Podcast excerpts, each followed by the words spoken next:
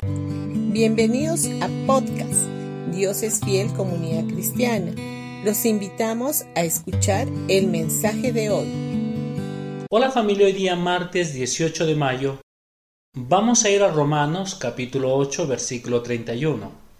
¿Qué pues diremos a esto? Si Dios es por nosotros, ¿quién contra nosotros? Si estás enfrentando desafíos en tu vida ahora mismo, si tienes problemas conyugales o problemas financieros, o tal vez uno de tus hijos anda en mal camino o una vieja enfermedad ha regresado, ¿qué dirás entonces a todas estas cosas? ¿Sabes lo que Dios quiere que digas? Quiere que digas, si Dios es por mí, ¿quién contra mí?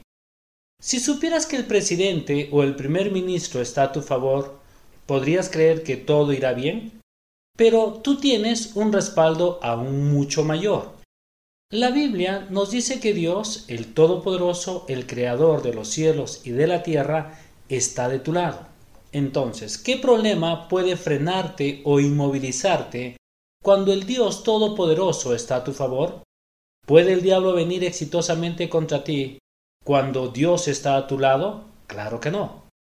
Si Dios está de tu lado en este momento, no tienes por qué quejarte. Si tan solo tuviera tal cosa, si tan solo no hubiera dicho esto o aquello, y no tienes tampoco por qué preocuparte por el futuro.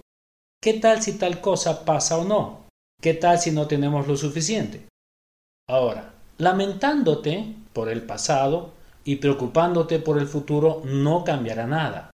En vez de eso, mira a tu Padre Celestial Debido a que Él está en tu favor en este momento presente, puedes estar seguro de que Él te ayudará y proveerá para ti.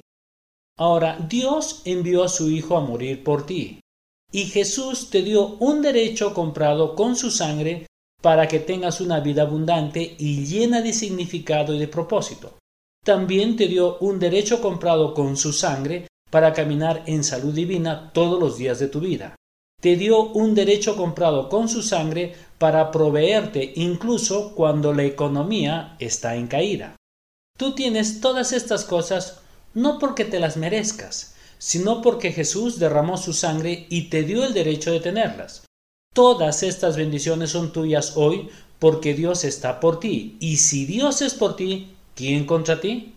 Bendiciones con todos y que tengas un gran día.